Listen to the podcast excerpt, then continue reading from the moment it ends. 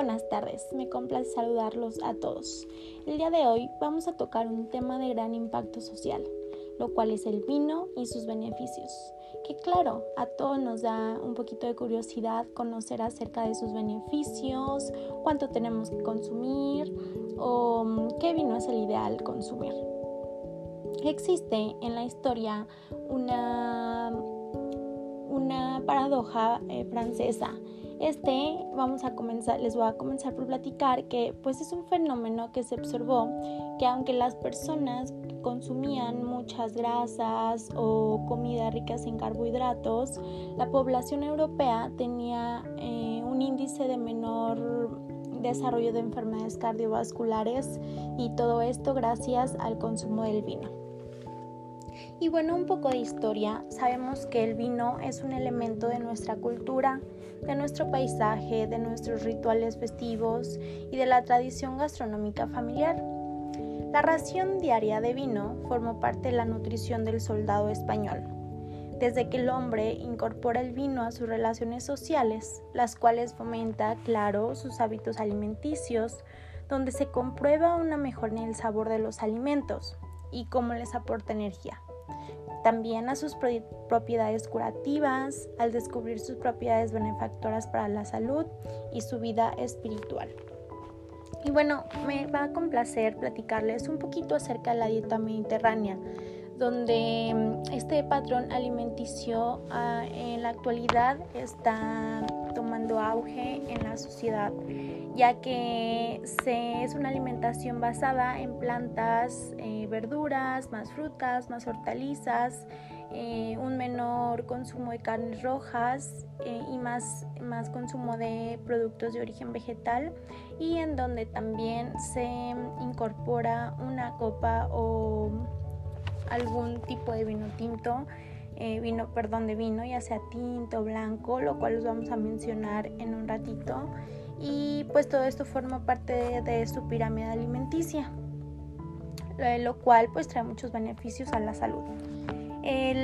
pero ¿de dónde viene el vino? Nos preguntamos, pues el vino viene de la uva vitis vinifera y mm, sus aromas consisten principalmente en sustancias químicas eh, propias de la uva o también del proceso de su vinificación, como la fermentación o el añejamiento.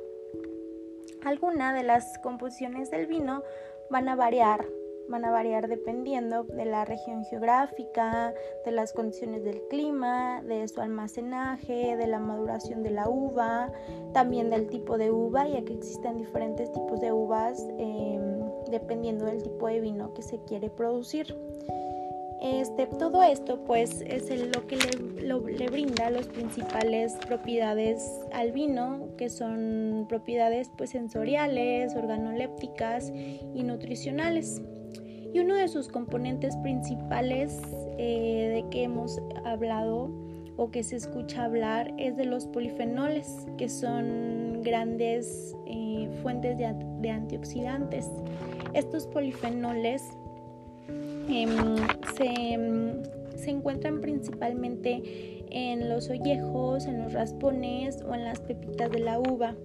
Y esto en un lenguaje más coloquial pues es principalmente en la, en la piel eh, de la uva. Es por eso que el vino tinto eh, contiene más antioxidantes que el vino blanco ya que en el proceso de vinificación del vino tinto sí se absorbe pues tanto el color de la piel de la uva, tanto su composición. Y bueno, existen, les voy a mencionar dos tipos eh, de polifenoles que son los flavonoides y no flavonoides. Estos de seguro ya lo han escuchado y que están presentes, como ya les mencioné, en piel y pulpa.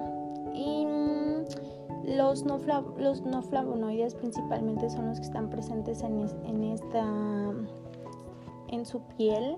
Y también vamos a encontrar el resveratrol o los taninos eh, que son los que presentan la astringencia al vino. Y bueno les para para finalizar un poquito La Organización Mundial de la Salud recomienda no más de una porción de alcohol para las mujeres y no más de dos porciones para los hombres, lo cual lo vamos a traducir a una copa diaria em, de vino eh, en, hombres o mujeres, eh, lo cual significa que no rebasa un, un porcentaje de 30 gramos de consumo por persona estas recomendaciones nos van a, nos van a beneficiar muchísimo en la salud, como mejorar la resistencia a la insulina, eh, nos va a mejorar la captación en nuestra glucosa, eh, nos va a ayudar a nuestro metabolismo, nos va a ayudar a eliminar radicales libres y todo esto se va a traducir en un mejor en una mejor homeostasis de nuestro organismo eh, donde nos vamos a encontrar más sanos, vamos a tener la piel más bonita, vamos a, em, vamos como a distribuir mejor los, los beneficios de los nutrientes en nuestro organismo, van a metabolizar mejor.